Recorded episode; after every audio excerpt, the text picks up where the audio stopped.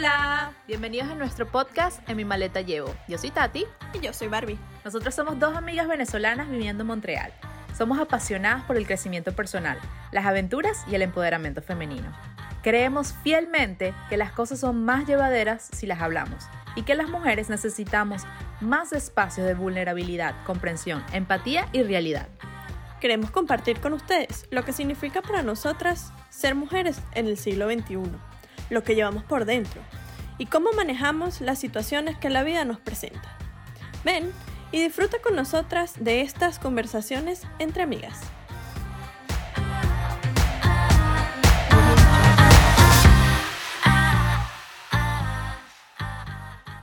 Hola, hola, bienvenidos a un nuevo episodio de En mi maleta llevo. Qué gusto poder compartir con ustedes un día más. Gracias por todo su apoyo.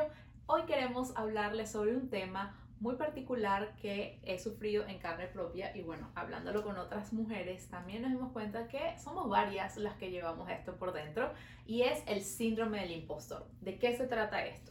El síndrome del impostor es ese sentimiento que tenemos muchas en diferentes circunstancias o situaciones que nos hacen creer que no merecemos el éxito que tenemos o no merecemos estar en ese lugar. ¿Te ha pasado? Me ha pasado en algunas ocasiones, no siempre, eh, porque yo soy muy despegada de todo ese tema laboral, etc.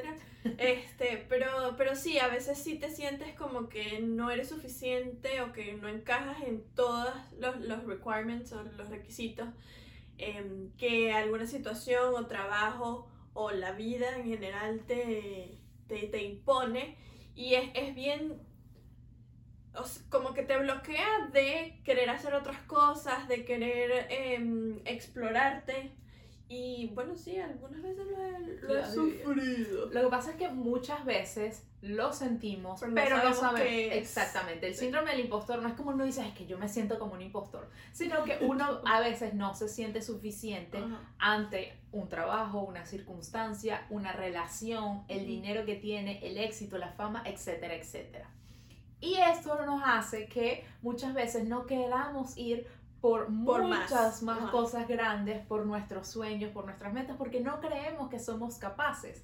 A muchas mujeres les pasa que solo aplican a trabajos cuando cumplen con el 100% de los requerimientos. Todos los checks. Porque uno siente de que esto es el, el, mínimo requisito para... para poder aplicar. Cuando muchos hombres aplicando el mismo trabajo cumplen solo con un 60% de esto. Ahora, esto no quiere decir que vamos a, aplicar para trabajo que no estamos calificados, sino que quiere decir que tenemos que tomar en cuenta que esa descripción del cargo donde estamos aplicando o ese proyecto o etcétera, etcétera, sea la circunstancia, tiene incluido un periodo de aprendizaje. Tenemos que tener ciertas cualidades que ya nos hacen capaces de poder realizarlos en un futuro, pero no, no tenemos significa que, que, eso sea así. Es tener que estar, que tenemos que estar ahí, porque si no deja de ser un reto, tenemos que darnos cuenta de que en un trabajo nosotros queremos crecer, queremos eh, expandir nuestros conocimientos y experiencias y muchas veces creemos que no somos capaces cuando en realidad estamos listos y debemos hacerlo porque ese cargo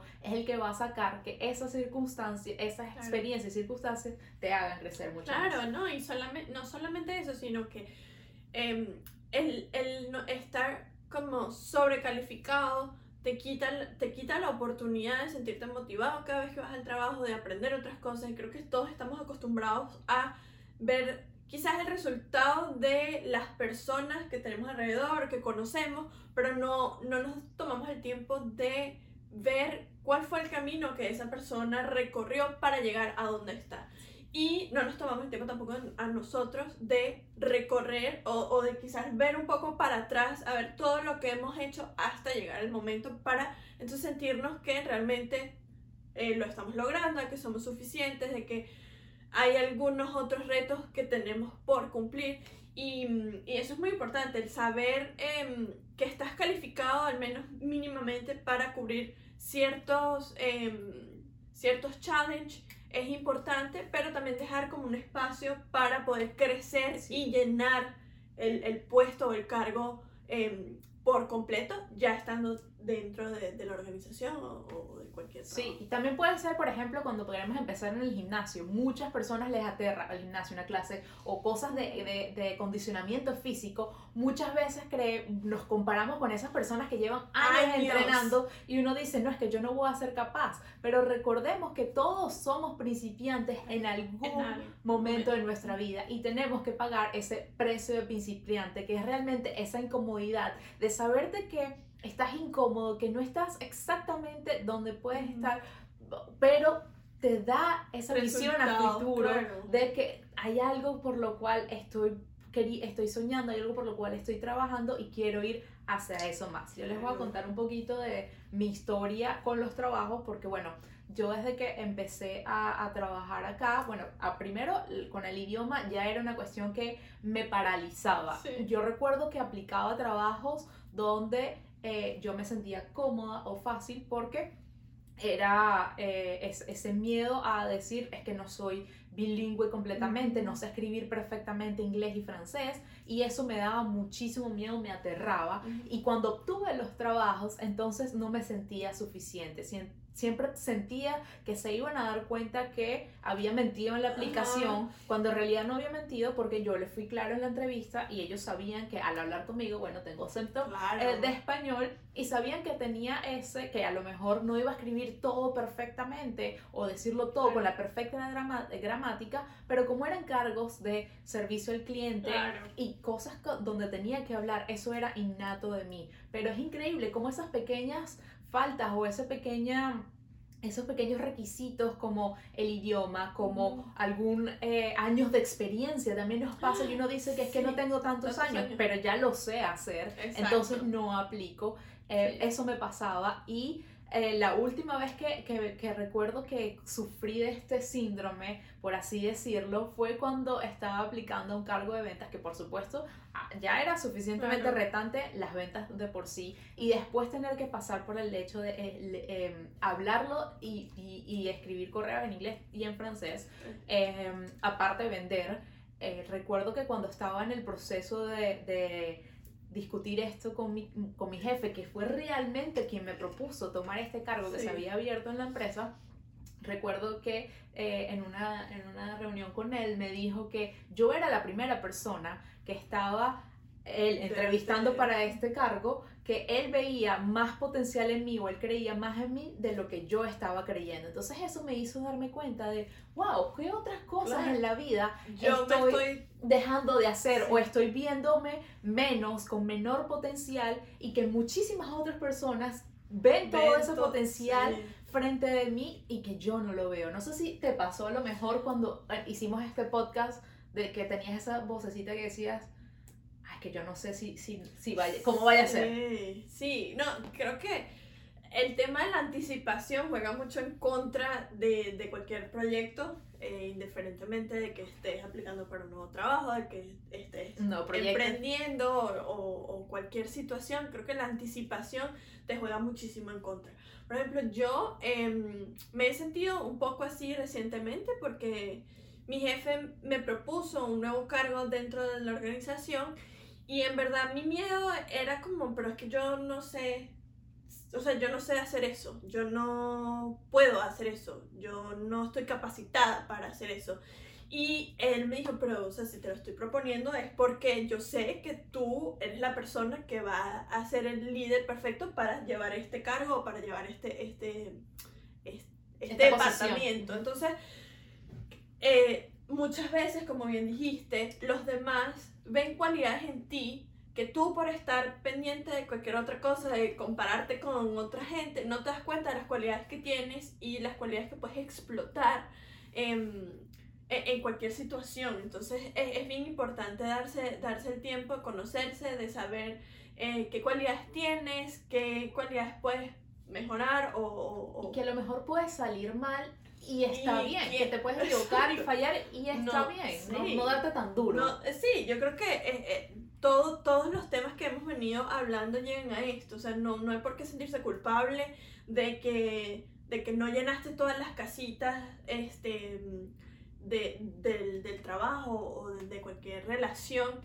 Em, también está bien equivocarse. O sea, de- creo que de los errores uno aprende mucho más que, que, que cualquier otra cosa. O sea, creo que uno, uno crece más con la experiencia y con los errores que uno comete que escuchando o que, o que leyendo cualquier, cualquier cosa. Entonces es bien importante saber conocerte. Sí, y a mí me gusta mucho, ahorita que hablabas del hecho de fallar, me gusta mucho que en inglés, eh, cuando uno está haciendo coaching y leyendo, dice como que, eh, que hay que cambiar el significado de la palabra fail, que es fallar, que es el first attempt in learning, quiere decir el primer intento en, en- En en- aprender. en aprender. Es decir, esta, cuando estás fallando, esa es simplemente una forma de decir, así no se hace, este no es el camino, no es el pero camino, estamos muy déjame- acostumbrados a que el fallo se ve feo, a que apuntamos a las personas que fallan y entonces ya no solamente es ese bullying interno que uno tiene, sino que las otras personas también, Lo, lo, lo rechazan y viene, ya sabemos como siempre, de la infancia, desde que estamos en el colegio y por, bueno, yo también haciendo mi análisis interno y lo Claro. comparto con ustedes porque a lo mejor es algo que puedan haber pasado. Sí. Y es que mis padres, en especial mi papá, ponía muchísimo énfasis a las notas. Como forma de enfo- eh, enfocarme a que estudiara, como forma de, de darme Claro. esa guía de que la, la educación era muy importante porque fue lo que le permitió él salir Llegar a donde. de donde estaba y llegar a, a donde fue. Ahora, lo, lo, lo importante de esto, que de nuevo, nosotros sabemos que nuestros padres nos lo hacen con la mejor intención y que no hay un libro que diga ser padres, Y que Pero- cómo, cómo ser Cómo mamá, criar un hijo, ser papá. Y paso número uno, Sí. eso no existe. no le digas, no mentira. Este, Pero, por ejemplo, en mi caso era con las notas, que por cada nota A o 20 o 100, dependiendo de donde, De del donde sistema de educación donde lo vieron, em, la mayor nota me daban un premio, me daban, yo decía Bárbara, me daban un bono y era eh, para incentivarme a que sacara esas notas. Em, sin embargo, cuando sacaba menores notas, cuando mi calificación era menor, no, no, sentí, no tenía ningún tipo de refuerzo de decir, bueno, lo puedes seguir intentando mejor, sino que simplemente se veía todo lo bueno que hacía. Entonces, Claro. yo crecí con la idea de que tenía que ser excelente en todo, que tenía que ser la mejor en todo, que tenía que ser la primera de la clase, la mejor de la universidad, el mejor proyecto, Claro. la mejor la empleada. y que wow. Sí, y que no, uno no puede ser lo mejor en todo, En porque todo. de hecho está- me, está- me estás comentando que tú tenías ya desde el colegio ciertas materias Sí, que yo- preferías, pero en mi caso no era así, yo tenía que ser excelente en todo y eso me hizo que cuando me enfrentara a situaciones donde no era excelente, yo me sentía poco, no me sentía suficiente no me sentía capaz. Claro. No, yo por ejemplo en mi casa, eh, mi mamá, ella sí, o sea, ella fue una buena estudiante, todo. Yo no. O sea, yo, yo todo lo que era dibujo técnico, artística, em, castellano, todas las cosas, humanidades, este, no, no era excelente, pero sacaba buenas notas. Pues, sacaba 16, Se te era 15, natural, era natural normal, de hecho ni estudiaba. Em, pero para, para las cosas de física, matemática, etcétera, yo ni siquiera, o sea, mi mamá lo sabía, como, ni siquiera voy a poner empeño en eso porque no quiero, o sea, no, no me nace, no soy, no soy buena para eso, o sea, yo me conocía, yo lo sabía. Pero mi mamá em, quizás no me reforzaba eso, pero cuando salió mal o raspaba X materia, em, me quitaba cosas. Era como me quitaba el celular por un mes, ¿sabes? Y era como, Sí, eso es lo que nosotros ahorita se conoce como, em, como eh, reprender, el, el- el refuerzo negativo, Negativo. porque entonces la, estás casi que con miedo haciendo cosas, con Claro. el miedo, a, de nuevo, a a fallar, fallar, con por- el miedo a que algo malo sucediera Sí. porque ibas a tener una repercusión y... Pero, y eso me pasa ahorita, ahorita que estoy pensando. sí, lo Eh, haciendo. cuando, no, no, cuando, digamos, este, fallo en el trabajo o hago algún error, tengo miedo a que mi evaluación del año sea, o sea, sea, Sea negativa. negativa o que se vea afectada por eso. Y en realidad no es así, o sea, en realidad yo puedo hablar con mi jefe y le puedo preguntar y me va a decir, no, o sea, a todos le pasa. A todos nos pasa. Es una cosa que yo aprendí muchísimo en mi trabajo,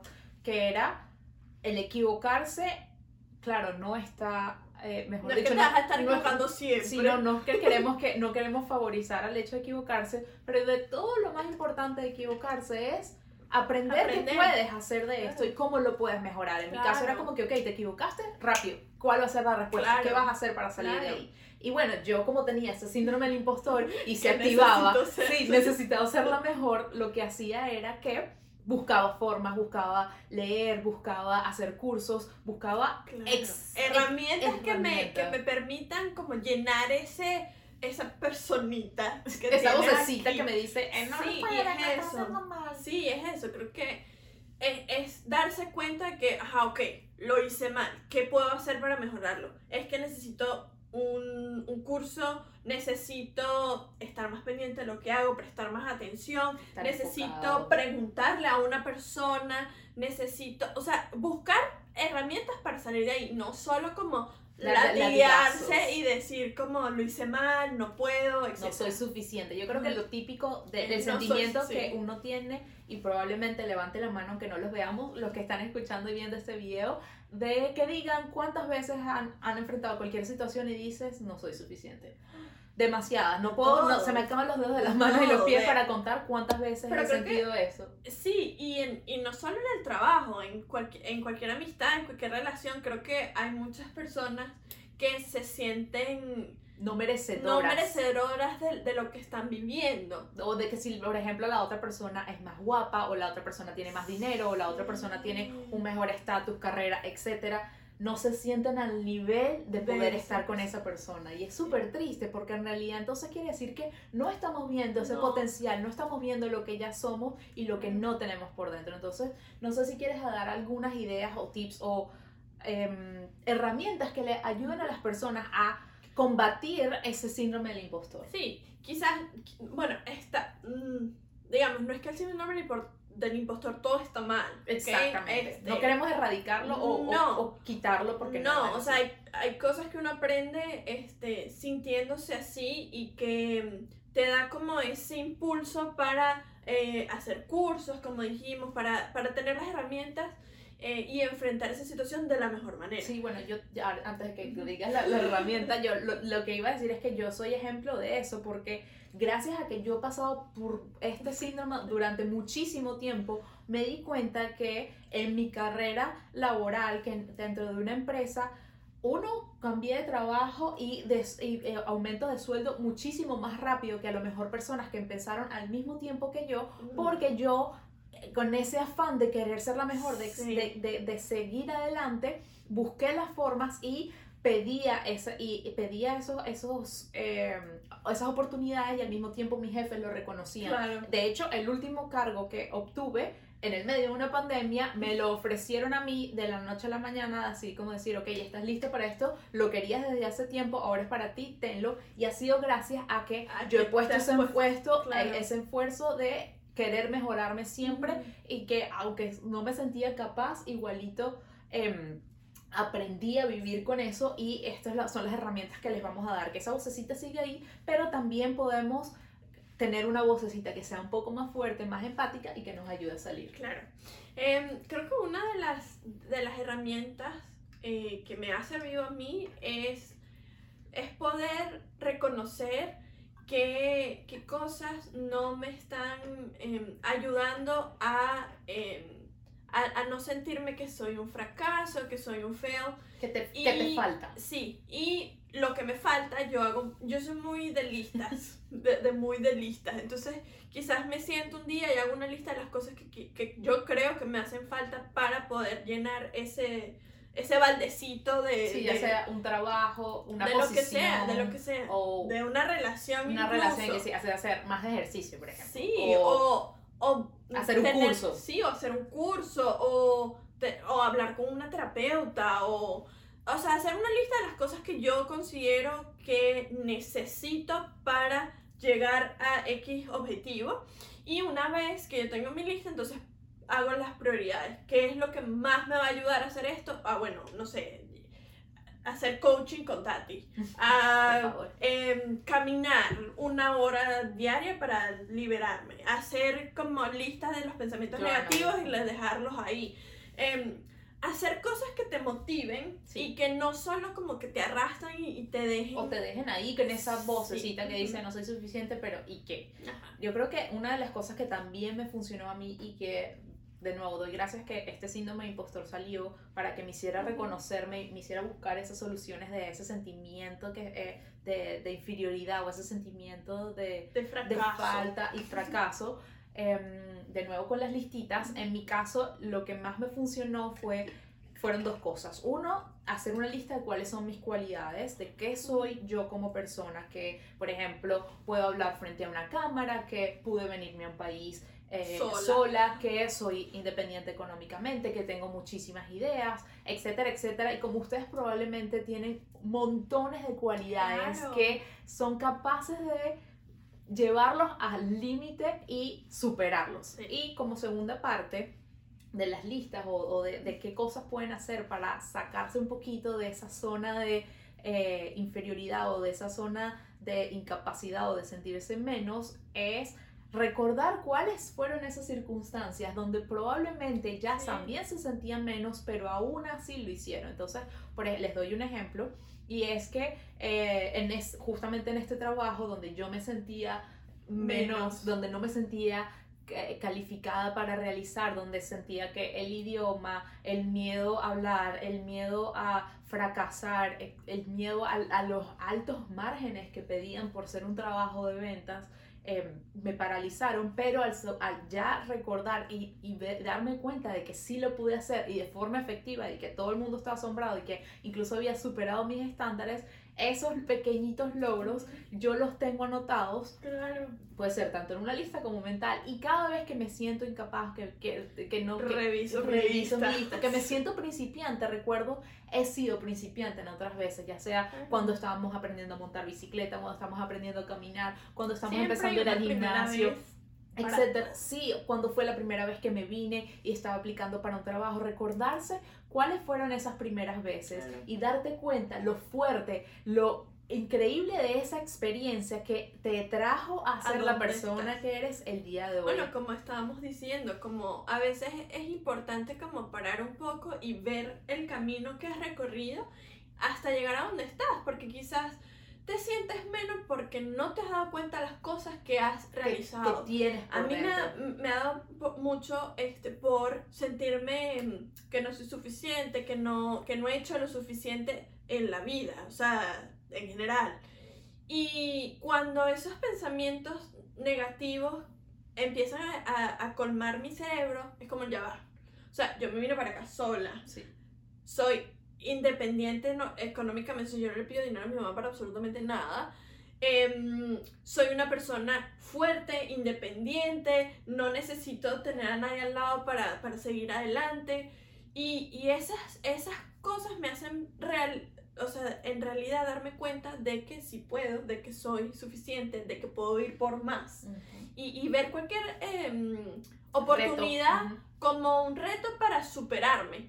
Entonces, sí, es, ver un poquito, tomarse el tiempo de ver todo lo que has logrado hasta el momento para no sentirte, o sea, para quitarte ese, ese pensamiento o ese sentimiento de que no eres suficiente. A mí me gusta mucho siempre tomar la, la, la metáfora de que uno es, eh, uno va manejando un carro y que uno lleva dentro de su carro y parte de, la, de manejar es mirar los espejos retrovisores, porque los espejos retrovisores te sirven de guía para saber cómo los estás haciendo. Entonces, no, no escatimes en mirar el retrovisor y darte cuenta de cuál ha sido el camino recorrido, porque que tú estés ahí donde estás el día de hoy no es cuestión de suerte. Nadie te regaló la vida que tienes.